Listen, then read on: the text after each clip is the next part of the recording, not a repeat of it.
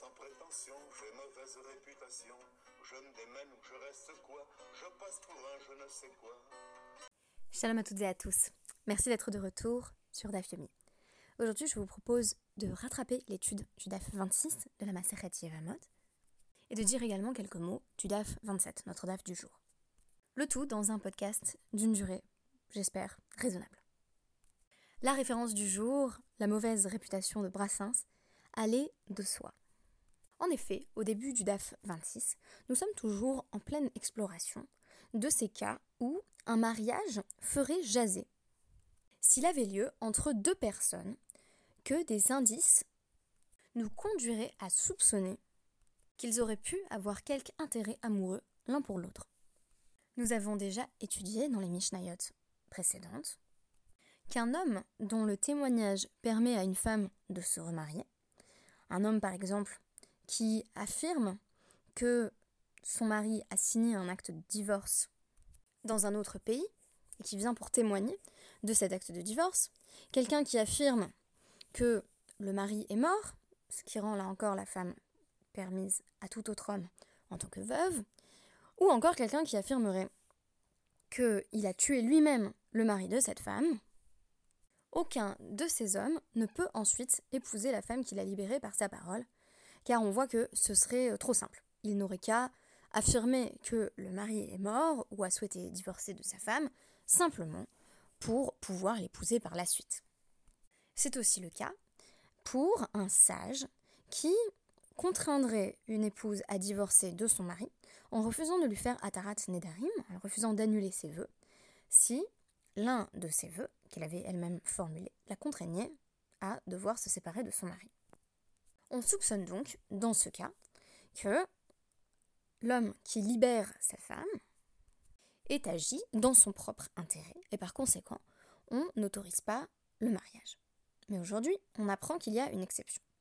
En effet, si l'homme en question, qui a libéré la femme des liens du mariage, était lui-même marié, on estime qu'il n'y a pas de soupçon. En effet, si l'homme en question souhaite, après la mort de sa femme, épouser l'autre femme qu'il avait libérée lui-même en témoignant euh, de la mort de son ancien mari ou de son désir, du désir de l'ancien mari de divorcer de sa femme, alors on considère qu'ils ont tout à fait la possibilité de se marier après la mort de euh, l'épouse de l'homme qui avait libéré cette première femme. Sous-entendu, euh, on ne pense même pas à la possibilité que une fois, on va dire, donc je vais vous donner des noms pour que ce soit plus facile à visualiser. Shimon témoigne du fait que euh, Réhouven est mort. Ce faisant, euh, l'épouse de Réhouven, Tsila, se voit en capacité de se remarier avec qui elle veut. Elle ne se remarie pas tout de suite. À ce moment-là, Shimon était marié avec Ada. Voici qu'Ada meurt et que Shimon décide de euh, se marier avec Tsila en seconde noce. Et là, la question que vous aurez envie de me poser, c'est oui, qu'est-ce qui a empêché euh, Shimon d'épouser Tsila du vivant de Ada? C'est-à-dire dès, euh, dès la libération de Tsila par la parole de Shimon. Puisque Shimon a attesté du fait que Réhouven avait soit voulu divorcer de Tsila, soit était décédé. Et en réponse à cette question, j'ai lu sur le site du Dafyomi Stendhal Center que c'est dire si la Mishnah estimait, euh, contrairement hein, en apparence à tout ce qu'on vient de nous dire sur les tsarot, sur les coépouses au début de la Mishnah, c'est dire si on considérait que la polygamie était euh, inhabituelle et euh, peu valorisée. Même à l'époque de la Gemara, l'exemple qu'on donne beaucoup, c'est que les sages ne la pratiquaient pas mais peut-être peut-on postuler que même dans la population générale, la polygamie était peu répandue, de sorte que les situations des tsaros, les situations de coépouses, seraient en réalité plus marginales qu'il n'y paraît, peut-être relèveraient du jeu de l'esprit et du jeu de logique, bien plus que d'une réalité sociétale généralisée. Mais ce n'est qu'une hypothèse. Personnellement, je trouve cela assez convaincant, plutôt que de postuler que les Chachamim étaient les seuls à s'astreindre à des règles de monogamie strictes, euh, j'aimerais croire que sociétalement, euh, ça restait un phénomène largement minoritaire avant la takana des Rabbeinu Gershom, qui vient au Moyen Âge interdire euh, la polygamie pour de bon. Je vous cite notre Mishnah. Matniti. Vechulam shehayu lahem nashim umetu euh, muterot euh, linase lahem. Donc, toutes les personnes qui avaient une épouse au moment de leur témoignage, qui a permis de libérer la femme en question, à laquelle je donnais le nom de Tila dans mon exemple, ils ont l'autorisation de les épouser parce qu'il n'y a pas de problème de mauvaise réputation, puisqu'on présuppose que à l'époque, euh, ils n'étaient pas euh, en recherche d'une femme. Donc ce n'était pas directement pour épouser Tila que, que Shimon l'avait libéré, par sa parole. On répondra que peut-être que tout ça a été calculé et qu'il attendait patiemment la mort de sa propre femme Ada pour pouvoir épouser Tila, mais un concept rapporté par le Yerushalmi avance En Adam Matsu Larto Lacharzman. On ne soupçonne pas une personne d'anticiper une faute. C'est-à-dire de euh, faire en sorte d'agir d'une manière qui va lui rendre euh, possible une transgression dans le futur. En d'autres termes, Shimon ne procéderait pas euh, à tant de démarches compliquées dans l'espoir qu'Ada meure pour pouvoir ensuite, bien des années après sans doute, épouser Tsila. Autre cas de figure, Verhulan, Shenesul Acherim, Veigarshu, O Nitalmenu, Mutarot. Et de même, si ces femmes qui ont été libérées euh, donc par la parole d'un homme se sont ensuite euh, mariées avec quelqu'un d'autre, puis qu'il y ait eu divorce ou veuvage, elles ont la possibilité euh, d'épouser leur premier libérateur. Vehulan, Muterot, Livnehem, O. Et toutes ces femmes ont également la possibilité d'épouser des personnes de la famille de leur libérateur. De sorte que, toujours dans mon exemple de départ, euh, Silla pourrait, aussitôt après sa libération par la parole de Shimon, épouser le fils de Shimon ou le frère de Shimon. La Gemara va préciser d'emblée que on fait tout, encore une fois, pour se distancier de la mauvaise réputation, en précisant Metuin, Nidgar Sholo. Si euh, les épouses des euh, libérateurs sont décédées, oui, ils ont la possibilité d'épouser la femme qu'ils avaient libérée par leur parole. Mais si ils ont simplement divorcé de leur femme, eh bien évidemment, ça ne marche pas. Qu'est-ce que ça veut dire? C'est évident. Si Shimon affirme que Réhouven, le mari de Silla, est décédé, euh, puis qu'il divorce de sa propre femme Ada, on va deviner ou penser qu'il n'a affirmé que Réhouven était mort que pour pouvoir épouser Tsila, puisqu'il a tôt fait de se débarrasser de sa propre femme Ada. Mais Ravilel va estimer qu'il n'en est pas ainsi, en affirmant à l'intention de Ravashi. Vehatania. À il y a pourtant une braïta qui dit que même s'il y avait eu divorce, euh, Shimon a tout de même la possibilité de se marier avec Tsila. Lokashia. Ha de katata. Ha de lo katata. C'est bien simple. Là où il y a la possibilité euh, pour Shimon d'épouser Atsila, c'est une situation où Shimon et Ada euh, s'étaient disputés, donc on savait que ça allait pas entre eux. Et euh, le cas où on considère que il n'a pas le droit, Shimon n'a pas le droit d'épouser Tsila, c'est quand tout allait très bien entre Shimon et Ada jusqu'à ce que tout à coup, brusquement, du jour au lendemain, il décide de divorcer d'Ada. On se demande bien pourquoi. Vous aurez deviné que c'est pour épouser Tsila. Mais on peut aussi dire, ha vera delo katata on peut dire que euh, dans les deux cas, euh, c'était euh, donc une situation où il n'y avait pas de dispute préexistante entre, entre Shimon et sa femme Ada. Et donc on nous dit, Velo Kashia, c'est pas difficile. Ha de Argelru, Ha de Argilari. Et là où on va les permettre Shimon d'épouser Tila qu'il a libéré par son témoignage, c'est un cas où c'était Ada qui avait lancé la dispute entre euh, Shimon et elle-même. Donc en gros, ils ont commencé à ne pas s'entendre à partir de ce moment-là. Et par conséquence de cela, Shimon a divorcé puis décidé d'épouser Tila. Mais cela n'indique en rien qu'il convoitait déjà Tila au moment euh, où il l'a libérée par son témoignage. Mais si euh, Dergilhu, si c'est lui euh, qui, juste après avoir libéré Tila, commence à lancer une petite dispute conjugale euh, avec Ada, on se dit, on voit bien où il veut en finir, il est en train de chercher un prétexte pour, là encore, euh, se débarrasser d'Ada, afin d'avoir la possibilité euh, d'épouser en secondes noces Tila, qu'il convoite bel et bien. Je pense que ce thème complète bien le panorama que nous avions débuté à travers notre podcast précédent sur le DAF 25 au sujet de l'importance du regard social sur le mariage. Et ce qui est intéressant, c'est que hier, nous passions Shabbat avec des amis. Et comme nous sommes rentrés très tard, je n'ai pas eu la possibilité de préparer le DAF de suite, d'où ce retard.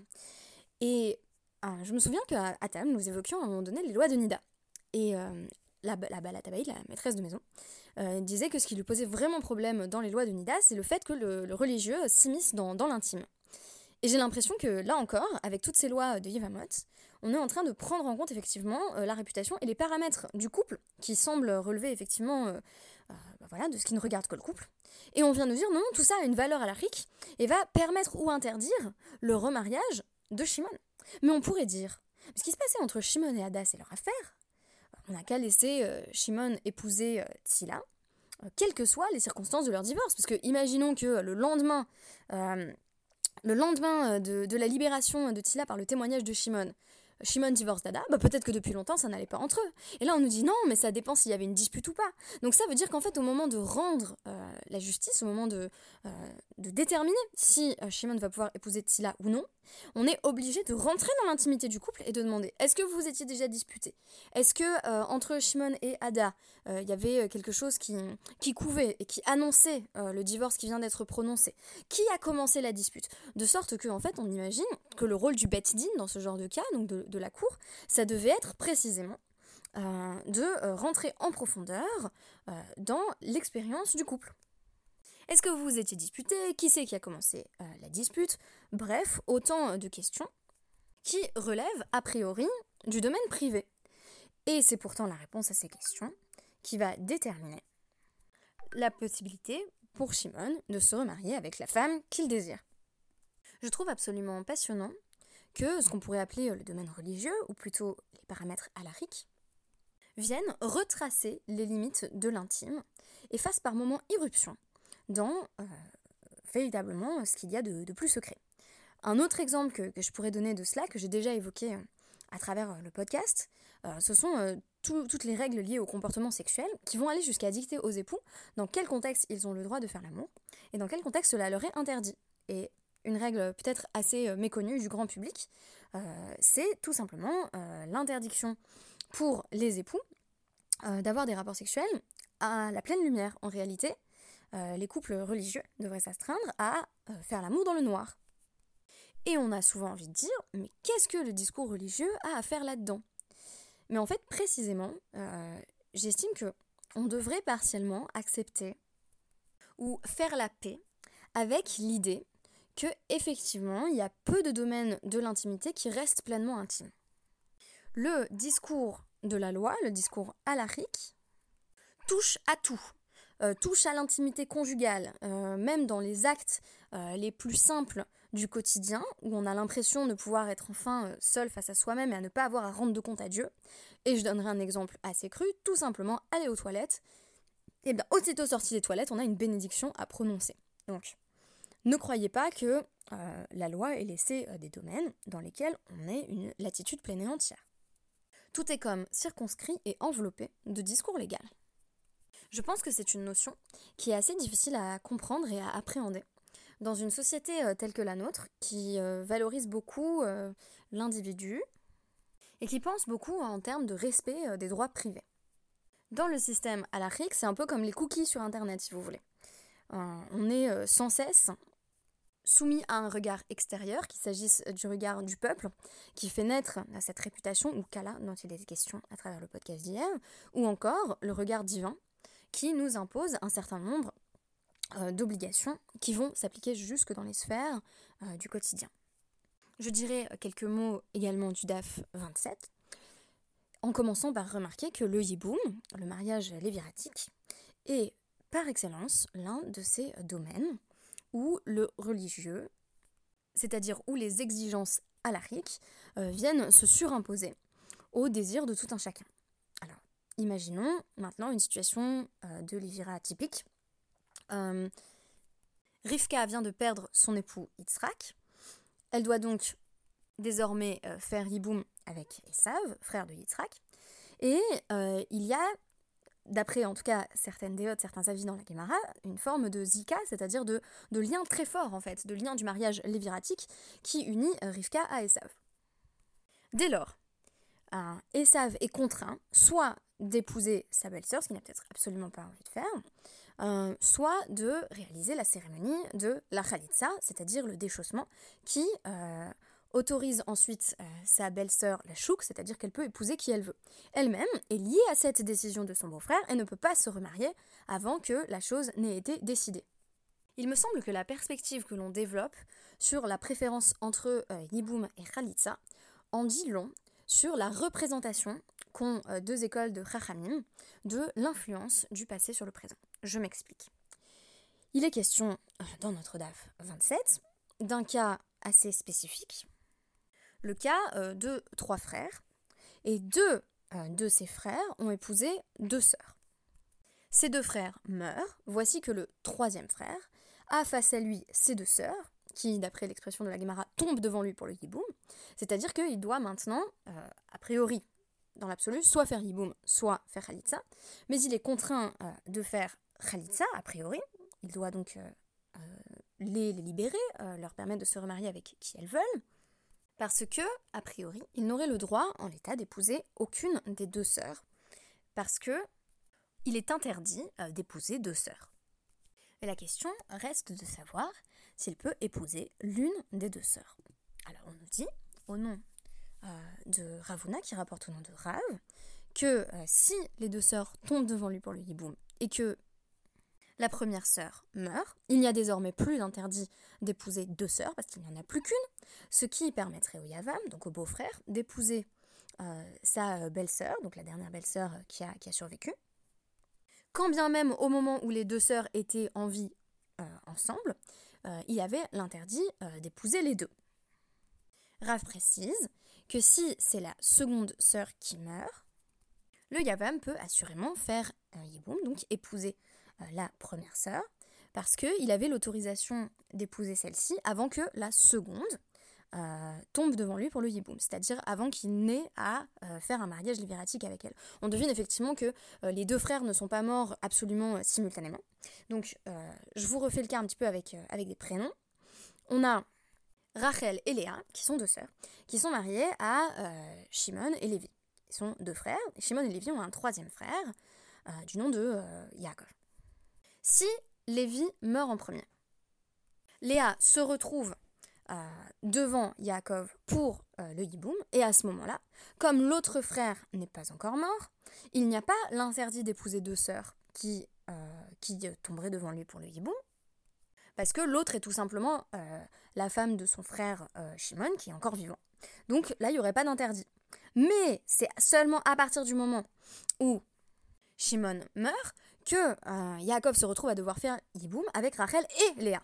Et maintenant, l'interdit d'épouser deux sœurs commence à s'appliquer. Donc, euh, ce que Rav est en train de nous dire, si j'ai bien compris, c'est que c'est encore plus facile d'autoriser Yaakov à épouser euh, Léa, qui était la première à se présenter devant lui pour le mariage léviratique, que d'épouser Rachel, donc la sœur du frère qui est mort en dernier. Dans la chita de Rav, on juge les choses au moment où elles se présentent. C'est-à-dire, est-ce que en ce moment, il y a euh, deux sœurs qui sont vivantes l'une et l'autre et qui se présentent devant lui pour euh, Yiboum Si c'est le cas, il ne peut pas les épouser. Mais si euh, l'une des deux est morte ou ne s'est pas encore présentée pour le Yiboum, il peut bien entendu épouser l'autre parce qu'il y a un moment où elle lui a été permise, que ce soit avant ou après, il a le droit de l'épouser en vertu de ce moment où elle lui était permise.